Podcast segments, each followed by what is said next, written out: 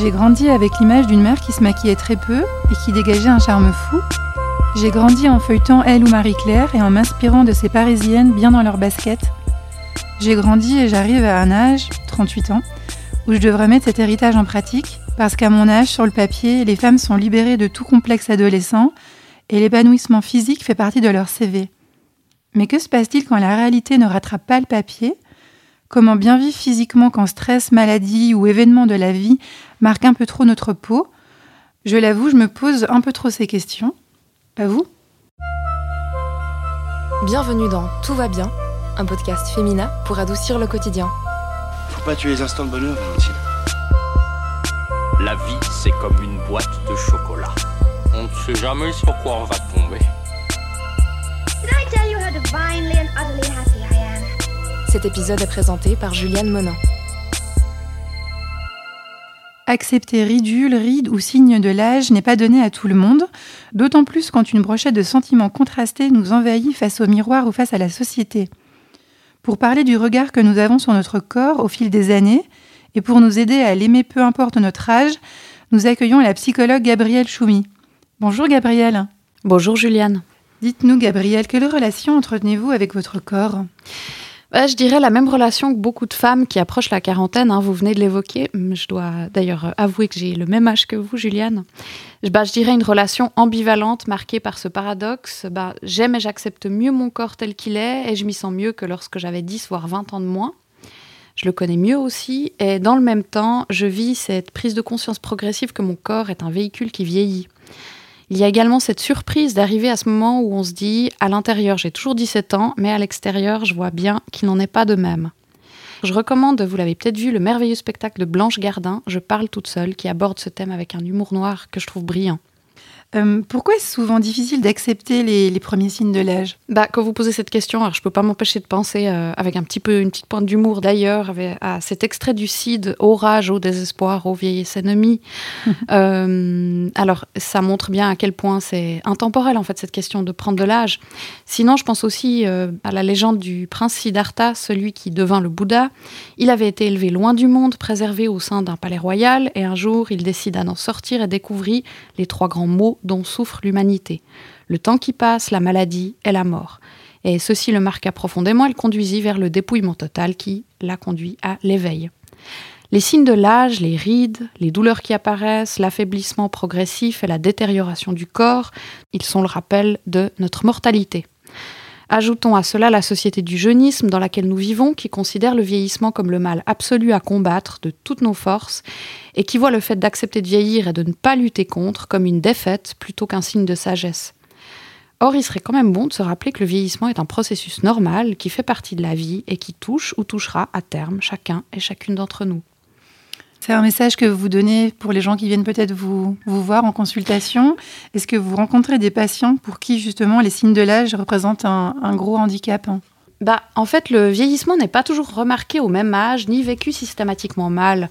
On constate souvent chez les patients que le sentiment d'avoir vieilli accompagne également une période de deuil. La fin d'un cycle de vie peut en être une cause. Parfois, c'est une perte douloureuse dans sa vie qui fait que la personne se sent irrémédiablement marquée par le temps qui passe. Ce deuil il peut être des symptômes de quoi? Alors, on peut avoir des obsessions, des obsessions à certains moments de la vie, par exemple sur le vieillissement, sur les rides, les signes de l'âge. Et oui, ces obsessions sont souvent le symptôme de quelque chose. Bah, je vois par exemple beaucoup des, des mamans dont les enfants arrivent à l'âge scolaire. Tout d'un coup, leurs enfants entrent à l'école et puis il y a tout d'un coup, euh, cette ressort dans les séances comme ça cette question du coup de vieux. Elles ont l'impression d'avoir pris un coup de vieux, euh, de ne pas se reconnaître, etc. Puis quand on creuse un peu, on se rend compte qu'en fait, c'est euh, juste que bah, leurs enfants sont plus des bébés, quoi, et que le stade d'avoir des bébés, c'est fini. Et ça les renvoie à ça, et du coup à une impression qu'une période de la vie, qu'une étape est passée, est terminée. Et là, on parlait des mamans, mais ça peut être aussi d'autres événements de la vie. Bah oui, bien sûr, on peut tout d'un coup ressentir un énorme coup de vieux euh, à l'âge euh, auquel un parent euh, serait décédé, euh, ou euh, par exemple être renvoyé à un événement euh, douloureux dans la famille, comme un divorce. Alors, les divorces sont pas toujours obligés d'être douloureux et mal vécus, mais, mais ça peut être le cas. Au fait, c'est quoi ce, ce coup de vieux? Comment on le décrit? Le coup de vieux, c'est uniquement psychologique. C'est-à-dire que vu que le, vieillissement, et surtout le vieillissement du corps, c'est un processus qui est totalement progressif, euh, on peut pas vraiment dire à un moment ah ben là j'ai vieilli ou en fait l'impression de vieillir c'est toujours subjectif. Donc c'est toujours psychologique. Et c'est pour ça que c'est intéressant quand une personne arrive en disant bon là j'ai le coup de vieux j'ai l'impression d'avoir pris un coup de vieux comprendre en fait qu'est-ce que ça cache qu'est-ce qu'il y a derrière c'est pas du tout uniquement quelque chose de négatif, c'est-à-dire que c'est aussi l'occasion d'aller creuser en soi et c'est encore une occasion de mieux se connaître. Et qu'est-ce que vous leur conseillez à ces patients qui auraient du mal à aimer euh, leur corps qui change? Avant de conseiller quoi que ce soit, je crois que je leur dirais que je les comprends. Euh, la résistance au changement, c'est un mécanisme de protection du psychisme, hein, tout comme le déni par exemple. Je crois qu'avant d'aimer leur corps vieillissant, elles doivent en fait faire le deuil de leur corps jeune. Ce corps sans douleur articulaire ni maux de dos, capable de piquer des sprints, de prendre des coups de soleil, de supporter les nuits sans sommeil, de boire sans gueule de bois, quand tout ceci s'amenuise, qu'on commence à devoir faire attention, quelque chose change également psychiquement à l'intérieur de nous qui va toucher à l'estime de soi, à l'identité, à l'image de soi, et qui nous ramène à notre vulnérabilité. Je précise au passage que toutes ces questions touchant aux limites du corps, à l'image de soi et à la vulnérabilité, bah, les personnes en situation de handicap sont amenées à se les poser bien avant de vieillir, mais c'est un autre sujet. Je voulais simplement rappeler ici qu'on ne les oublie pas. Vous avez raison. Et pour accepter notre vieillissement physique, il faut vraiment accepter mentalement l'idée de vieillir. C'est ça Oui, alors absolument. Comment développer davantage de, bienveillance envers soi-même? La première chose qu'on peut commencer à faire, bah, c'est arrêter de se blâmer. Quoi qu'on fasse ou qu'on ait fait dans sa vie, vieillir est inévitable. Beaucoup de gens s'autoflagellent à longueur de journée. Je devrais faire plus de ci, manger moins de ça. Euh, faire taire cette tyrannie intérieure, apprendre à se lâcher un peu la grappe, bah, c'est déjà un premier signe de bienveillance. Il faut être patient avec soi-même. Enfin, j'aurais tendance à conseiller de trouver des gratifications et des plaisirs au quotidien. On apprécie tellement différemment l'arrivée du printemps, un café au soleil, une conversation avec un ou une amie, selon qu'on ait 20 ou 60 ans. Il s'agit donc de se rappeler aussi que vieillir n'est pas qu'une tare ou un fléau, c'est également un privilège. Donc comment on se le dit? On, discute, on, en parle entre nous avec notre entourage? Mais par exemple, oui, bah, c'est-à-dire qu'en fait, on reste souvent un peu silencieux quand on souffre du vieillissement parce qu'on veut pas se plaindre. Et puis, ça peut arriver à un âge où où ça va pas forcément être ce que les autres vont remarquer. On remarque évidemment bien plus sur notre propre corps. Euh, et puis, euh, on veut pas être cette personne qui dit ah, je commence à avoir mal partout, etc. Mais en fait, au contraire, c'est important de parler, de partager, car ça aide à comprendre et puis surtout comprendre qu'on n'est pas seul et à dédramatiser. La faute à notre société plus qu'à nous? Bah, C'est une question compliquée. Hein. Vieillir, c'est simple pour personne, hommes et femmes confondus. C'est clair que le corps des femmes est mis sous la loupe constamment, que ce soit à travers la publicité ou dans les médias, et il n'est valorisé que lorsqu'il est jeune, soit objet de désir. C'est tout le problème en fait. On considère le corps que sous l'angle esthétique. Et c'est en réalité une vision très réductrice du corps qui en exclut toute autre forme de représentation. Bah, la faute à qui, là encore, euh, c'est difficile de répondre. Dans le jargon psy, on dit que les normes sociales sont introjectées dans l'individu. Alors c'est un terme un peu barbare pardon, pour dire que en fait on s'approprie euh, les normes sociales, on les fait siennes inconsciemment. Donc je dirais qu'il y a une circulation, une forme de dialectique entre les attentes de la société et le regard que l'individu va poser sur lui ou elle-même, et plus particulièrement sur son corps. Mis à part l'idée de se focaliser sur le présent, pensez-vous à des exercices qui peuvent nous aider à faire la, paix avec le temps qui passe? Bah, Déjà, la pratique de l'humour, c'est le meilleur moyen de désamorcer le désespoir. En tout cas, moi, je trouve. Hein. Se considérer avec humour, ça aide euh, énormément à dédramatiser le vieillissement. Euh, je proposerai également un exercice de gratitude envers son corps. Euh, trouvez quatre événements de votre vie marquants pour lesquels vous êtes reconnaissante à votre corps. Racontez-vous ces événements ou racontez-les à quelqu'un. Décrivez ce qu'à ce moment-là votre corps a fait pour vous. Remerciez-le. Vous verrez que cette gratitude peut s'étendre et devenir quotidienne. Car en réalité, on n'en a pas conscience au quotidien, mais notre corps est un miracle. Une circuiterie biochimique et organique complexe, incroyable, qu'on est encore aujourd'hui incapable d'expliquer totalement. Éviter autant que possible les comparaisons. La souffrance face à son corps qui vieillit vient du fait qu'on le compare à son corps jeune. Et là, on va faire un peu de philosophie parce que c'est quand même la, maman de la psychologie. Euh, le philosophe Schopenhauer le disait, il n'y a rien qui génère plus de souffrance que de vouloir que quelque chose soit ce qu'il n'est pas. Par contre, euh, on peut aussi se trouver des modèles valorisants et non pas uniquement sur le plan esthétique. Euh, ça peut aider à comprendre qu'il y a en réalité mille façons de vieillir. Alors, je propose que nous passions à la partie euh, FAQ de cet épisode, si vous êtes d'accord, Gabriel. Mais oui. Plusieurs auditeurs nous ont fait parvenir des questions via nos comptes Instagram Femina Suisse et Tout va bien podcast. Merci beaucoup à vous, d'ailleurs. Et je vais les lire une par une, sans révéler le nom des personnes, bien sûr. Alors, la première question, euh, je, je vous la lis. Je suis en pleine ménopause et j'ai l'impression de ne plus être moi-même. Un coup, c'est la colère, une heure après, ce sont les larmes. Et à cela s'ajoute le complexe de quelques kilos supplémentaires que je n'arrive pas à perdre. J'ai l'impression que je ne serai plus jamais moi-même. Comment gérer ces changements? Oh, euh, sacrée question. Oui. Bah, j'aimerais d'abord vous, vous rappeler, donc là je m'adresse euh, bah, à votre internaute, j'aimerais d'abord vous rappeler que vous êtes tellement plus que ces quelques kilos supplémentaires. Ensuite, euh, bah, rappelez-vous que votre corps va s'adapter à son rythme. Les sautes d'humeur liées aux changements hormonaux, elles sont parfaitement normales. Enfin, c'est important de se rappeler qu'on change toute sa vie. Simplement, le changement n'a pas la même signification. Euh, la puberté ou la ménopause ne disent pas la même chose à la personne qui les vit. Ces changements dans votre corps sont également une opportunité pour que vous vous questionniez sur le sens que vous souhaitez donner à ce tournant de votre vie. Vous n'êtes pas obligé de le subir. La, la question, c'est surtout sur quoi on zoome, sur quoi on focalise son attention. Pour changer d'état d'esprit, je dirais, euh, on peut braquer notre projecteur sur ce qui nous procure des émotions positives, des émotions d'amplitude qui nous font du bien. Ça peut être nos hobbies, nos hobbies, euh, des passions. Ça peut être nos hobbies, ça peut être nos passions, ça peut être euh, nos amours, ça peut être euh, la lecture d'un bon livre, ça peut être une fiction, ça peut être un moment dans la journée, mais vraiment être attentif à ce que les choses et les informations nous font. Quand on se compare, on peut sentir à l'intérieur de soi comme une espèce de quelque chose qui se serre, qui se sent inconfortable. Et c'est important de se dire, mais c'est ça qui est la cause de mon obsession. Et à chaque fois qu'on va focaliser son regard sur quelque chose qui nous fait nous sentir bien, là on peut se dire ah ben voilà, c'est là qu'il faut que j'aille et c'est probablement ça qui va m'aider à mieux vivre mon vieillissement parce que le vieillissement en soi euh, c'est qu'une circonstance, c'est quelque chose qui arrive. L'état d'esprit c'est encore autre chose, c'est ce qu'on en fait. Vous parliez d'amour, Gabriel, mais on peut rappeler que c'est pas les rides qui empêchent euh, de tomber amoureux? Alors clairement pas, ni qu'on tombe amoureux de nous. Alors, je vais vous lire la deuxième.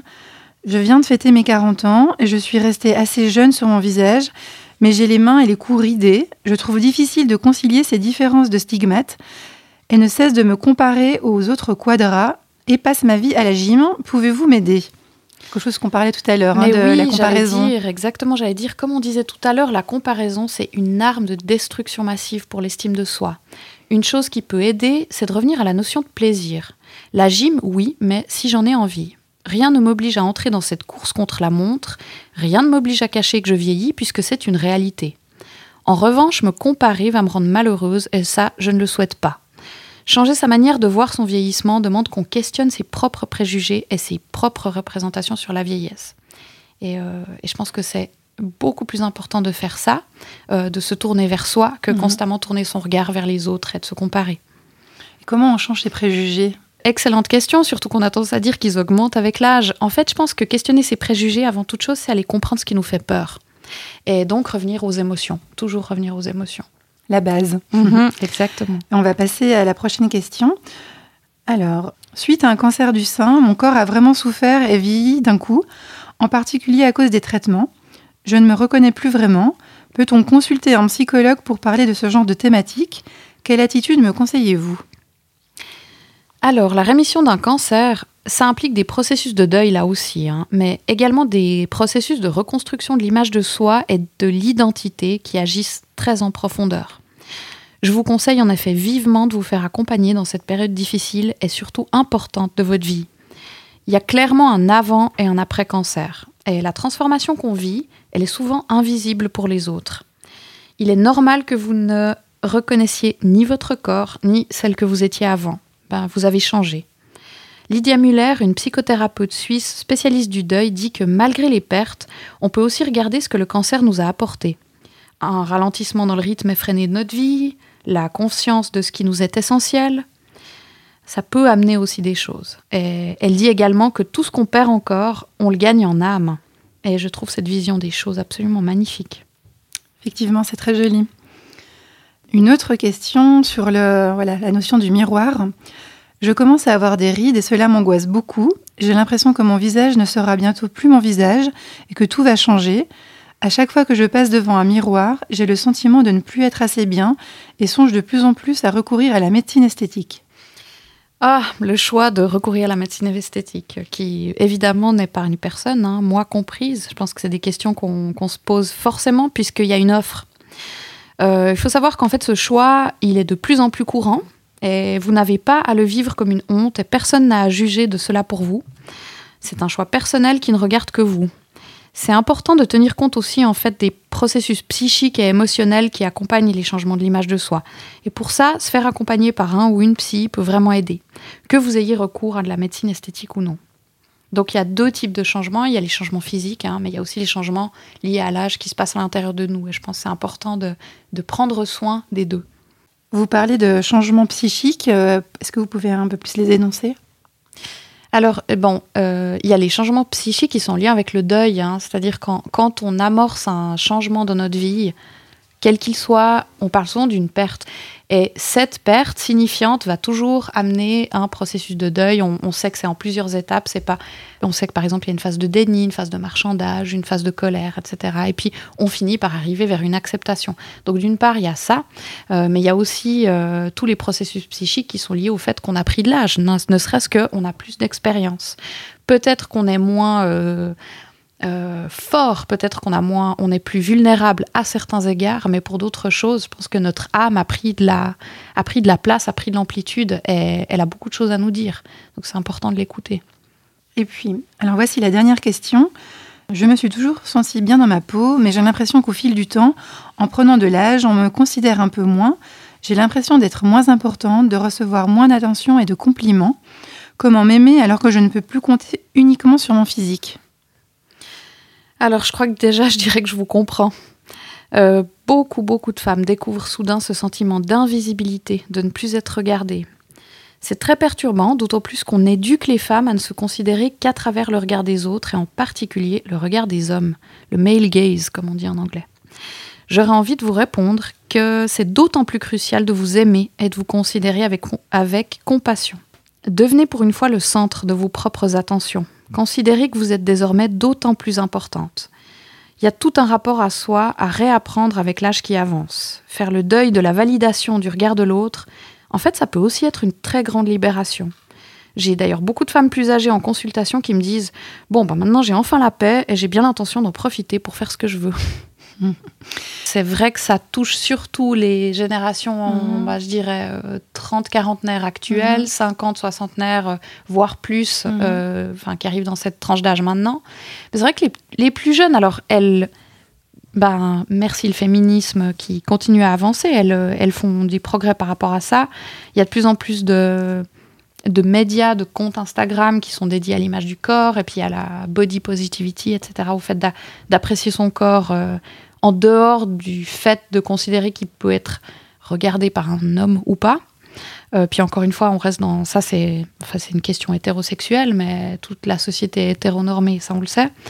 Euh, par contre, je dirais qu'il y a quand même des gros, gros, gros, euh, des grosses questions de comparaison aussi chez les plus jeunes. Et puis ça, c'est beaucoup via les réseaux sociaux. Hein on compare beaucoup son corps au corps des autres et même si on s'éloigne un petit peu de le regarder uniquement à travers le prisme du regard de l'homme, on le regarde, on, se compare aussi simplement à ses congénères, quoi. Mhm. C'était encore plus compliqué pour les plus jeunes générations qui ont les réseaux sociaux de plein fouet, quoi. Ouais, exactement. Mhm. Exactement. En tout cas, elles ne sont pas épargnées, ça c'est mhm. sûr. Très bien. Euh, je vous remercie beaucoup pour toutes vos réponses, pour les questions de nos auditeurs, Gabriel, et puis toutes les réponses que vous avez apportées dans cet épisode. Merci à vous.